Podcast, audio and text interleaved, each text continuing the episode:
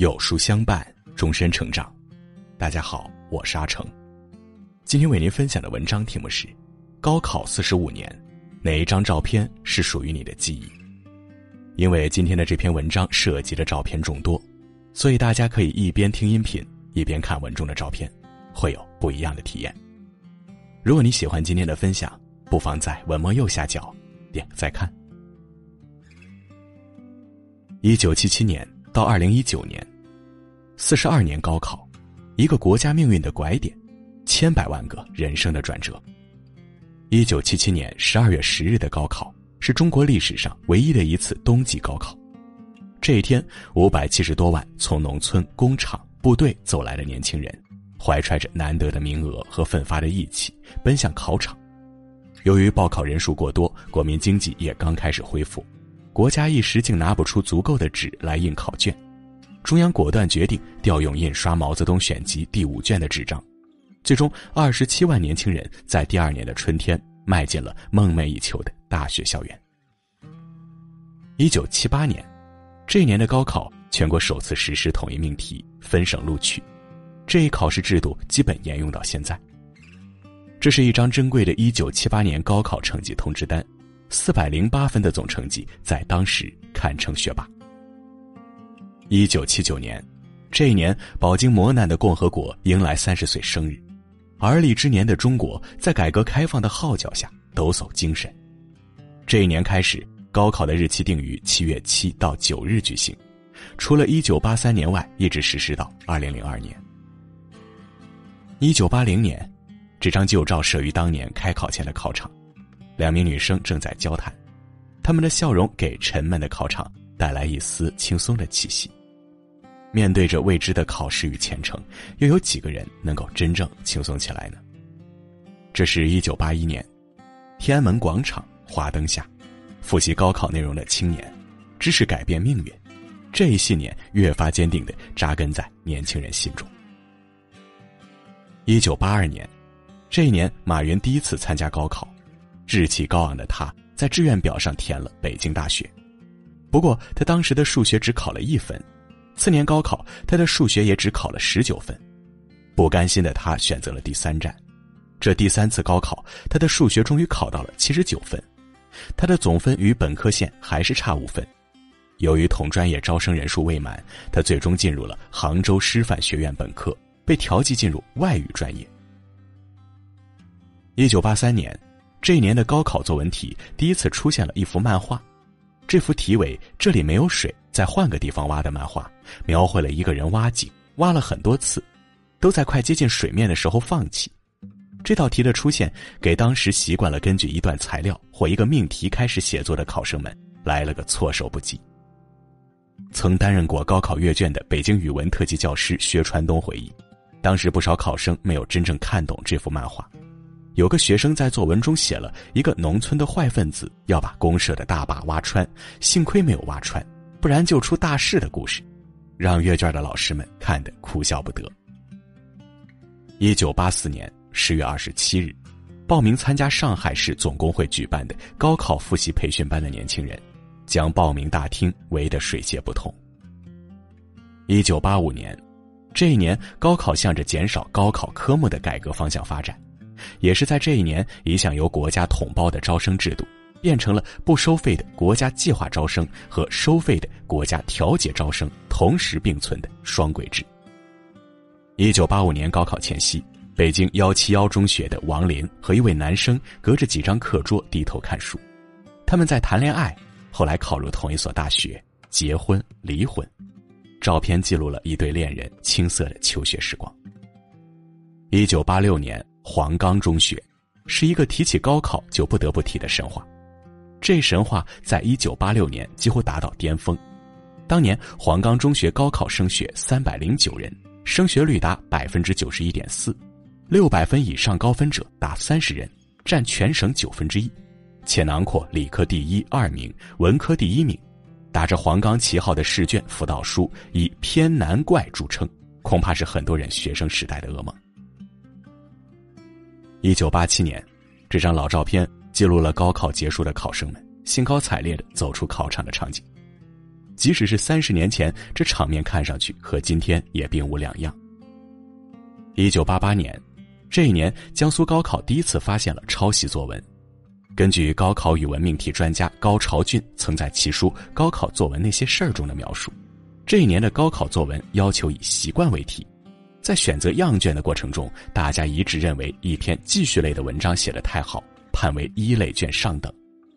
在把样卷发到阅卷老师手里以后。就有教师来反映，这是一篇抄袭之作。那时候可不像现在这样，把疑似抄袭的文章中的关键词句百度一下，把搜索到的有关文章对比一下，基本上就可以得出结论。阅卷组只得在请那位老师回忆了原文出处后，派了几位教师，把近五年的《人民日报》和《中国青年报》都搬了出来，一份份的找过去，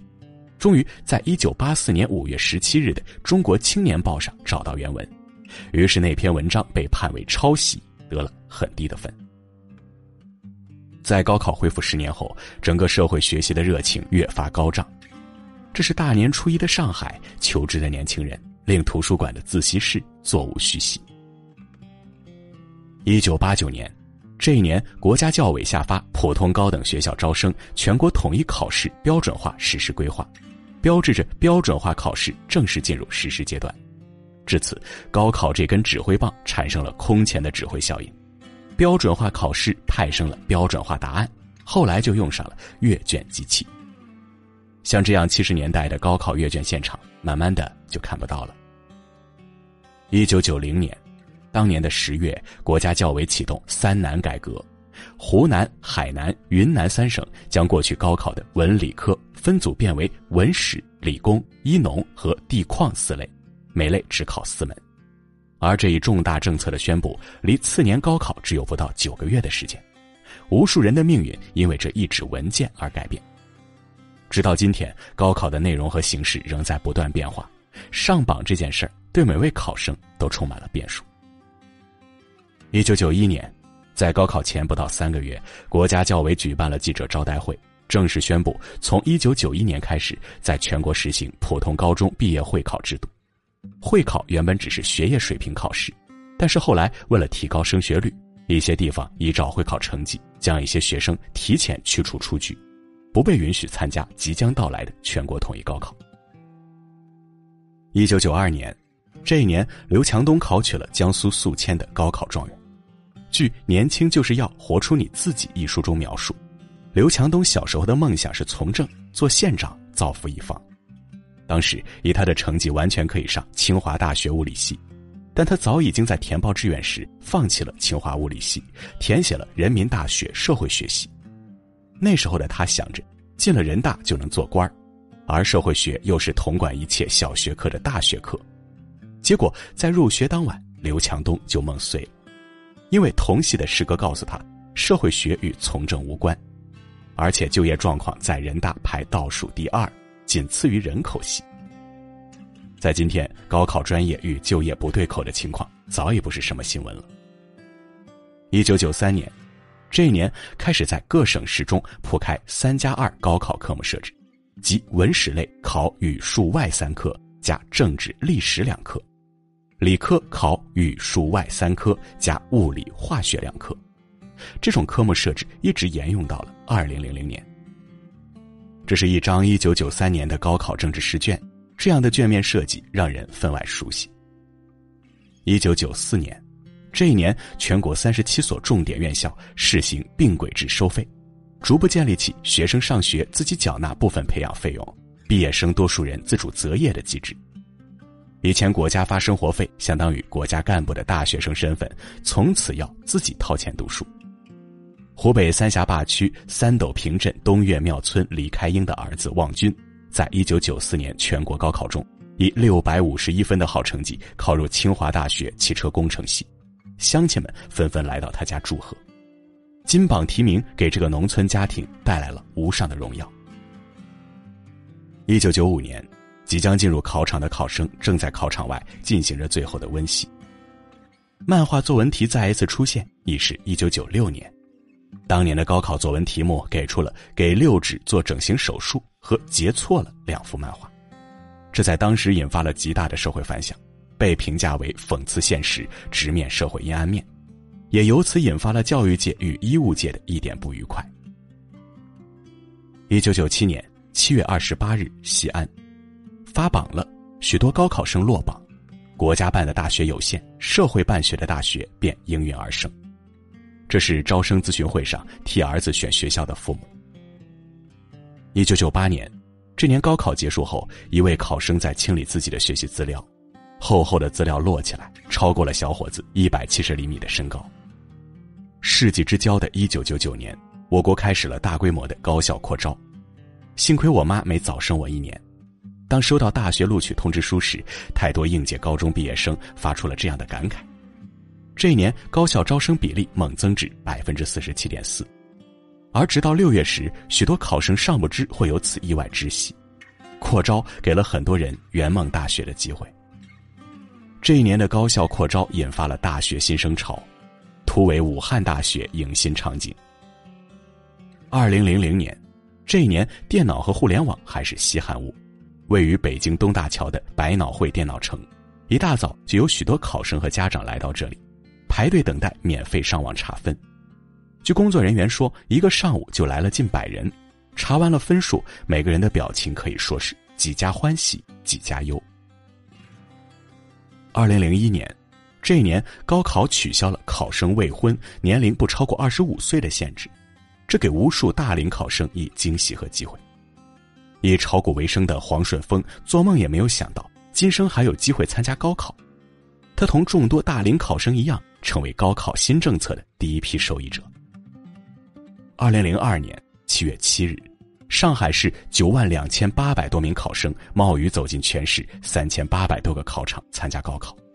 而首场语文考试的作文《面向大海》因取材范围过大。颇让部分考生感到无所适从，纷纷表示心里没底。这位女生刚出考场便向母亲诉苦。在吐槽还未被发明的时代，当时的考生也就无法享受到集体吐槽高考试题的乐趣。二零零三年，这一年，教育部决定将高考的时间提前一个月，固定安排在每年六月的七八日。高考终于告别酷暑，六七八的谐音是录取吧。在残酷竞争的考试中，这也许正是考生需要的一点心理安慰。这一年，全国爆发了大面积的非典疫情，想要进考场，还必须先过体温测试这一关。二零零四年六月七日，六十三岁的爷爷考生邹维敏在浙江嘉兴海宁一中考点参加考试。像这样的大龄考生，如今并不罕见。大学是一个美丽的梦，而这个梦并不只属于年轻人。二零零五年，这一年，海南高考状元李阳梦断清华，引发了全社会对高考移民及高考公平的大讨论。当年，李阳先是被告知高考分数海南理科第一名，眼看就要实现上清华大学的梦想，但因为有人举报他在海南就读未满两年，不符合海南省报考本科第一批院校的要求，被取消了录取资格。李阳后被香港城市大学录取。二零零六年六月七日，南京金陵中学河西分校的老师在开考前送给每位考生一个贴有“心会跟爱一起考”的苹果，预祝考生平稳考出丰硕成果。一个苹果代表祝福，也隐隐投射出教师群体在面对高考时的焦虑。二零零七年，高考无时无刻不在牵动着整个社会的神经。毕竟，谁家还没有个要高考的孩子呢？二零零七年，某公交公司出动公交车免费接送考生，并且在考场外设置了车厢服务站，让家长不必在酷热里等待，可以上车免费饮水和休息。二零零八年七月三日，四川地震灾区延期高考举行，在德阳人民医院的病房考场内，四名东汽中学考生正在填写答题卡。二零零九年。高考结束，广东省四位状元骑着高头大马霸气巡街。高考催生出一种状元经济，状元笔记、状元错题、状元食谱，只要跟状元沾上点边，都会卖的还不错。二零一零年高考结束，也许是多年未曾见过的笑容绽放在考生和家长的脸上，鲜花拥抱毫不吝惜。高考对每个人来说都不亚于一场战争，所有人都如释重负。二零一一年，高考这天，工地停工了，汽车不鸣笛了，就连大妈们都不跳广场舞了，整个社会都在用自己的方式向考生释放善意。一位考生在的哥、焦巡警等人的爱心接力帮助下抵达考场后，不禁感动的哭了出来。二零一二年六月八日下午，高考英语听力考试，紧挨着南京市九中高考考点的道路上。考生家长排成一排堵住马路，指挥过往的自行车、电动车绕道而行，以免噪音影响考生的考试。高考从来就不是只考学生的。二零一三年，每年临近高考，家长为了考生做尽各式祈福，试图为高考之战的胜利增加一块砝码。二零一三年五月十三日，江苏省南通市，当日是民间传说的文殊菩萨生日。考生家长前往当地剑山风景区文殊菩萨庙烧香祈福，求菩萨保佑子女考出好成绩。二零一四年，临考前几天，四川八成部分学校考生用撕书扔书的方式释放压力，迎接高考。二零一五年六月五日早上八点八分，一年一度的六安市毛坦厂中学送考开始，四十二辆送考大巴载着数千名高三考生。从这个号称亚洲最大高考工厂的学校驶出，送考车的车头车尾都坐着穿红色衣服的学生，有学生打开车窗喊着“毛中必胜”。毛坦厂当地万余名群众和家长自发来到车队两侧为考生送考，家长们手持空色旗帜为高三考生呐喊助威，场面十分壮观。二零一六年，高考是许多中国人一生中最重要的考试。为了维护高考公平性，反作弊工作也在不断从人防向技防升级。二零一五年，《中华人民共和国刑法修正案九》的出台，将国家教育考试作弊行为列入刑法之中，使得二零一六年高考被社会评论为史上最严高考。高考的公平公正，应是这个社会的底线。二零一七年六月八日下午五点十分，最后一门英语考试结束，孩子们欢呼着冲出校门口。门外家长们纷纷举起手机拍下这一幕，一些考生将老师和同学举起抛向空中，他们打起微型手势以示庆祝。孩子考好考坏，爸妈都等你回家吃饭。二零一八年高考正式拉开大幕，首批零零后考生们集体亮相步入考场。莫言在《陪女儿高考的这一整天》一文中写高考这天女儿的心情，从七点开始，女儿就一趟趟的跑卫生间。对于高考，莫言只能感慨说：“高考很坏，但没有高考更坏。”二零一九年六月八日，高考结束时，安徽十中门口曾发生感人一幕：一个穿黄色 T 恤的男生考完最后一场英语，步伐轻盈的走出来，大步来到在考场外守候的妈妈面前。妈妈还没有反应过来，男生扑通一声跪下说：“妈，谢谢您，这些年您辛苦了。”妈妈一把将孩子抱在怀中。现场爆发出阵阵掌声。下跪男生叫王恒杰，是个单亲家庭长大的孩子。他坦言，高考完的那一跪不是策划，不是炒作，而是他不论考好考坏都要献给妈妈的礼物，感谢妈妈给了他最好的认知。六月二十三日，安徽高考成绩公布，王恒杰考了六百三十五分，高出安徽理科一本线一百三十九分。虽然不是状元，但堪称优秀。二零二零年注定是不平凡的一年，这年的高考因为全球疫情的影响，延期一个月，在七月七日、八日举行。高考参与组考、监考环节的工作人员和考生，要提前十四天进行日常体温测量和身体健康状况监测，做到每天体温测量并记录。为了防疫，考场中间进一步减少了人数，全国设七千余个考点，四十万个考场。考生体温测量三十七点三度以下才可以进入考场，考点每十个普通场设一个备用隔离场，每天考试结束后，各考点还将对考场做一次预防性消毒。二零二一年，四十五年漫漫高考路，忠实记录了家国面貌时代变迁，你我也曾是这千军万马中的一员，这条路浸透了几代人的泪水欢笑，写满青春，写就命运。车轮不会停下，故事未完待续。预祝今年参加高考的学子们金榜题名，前程似锦。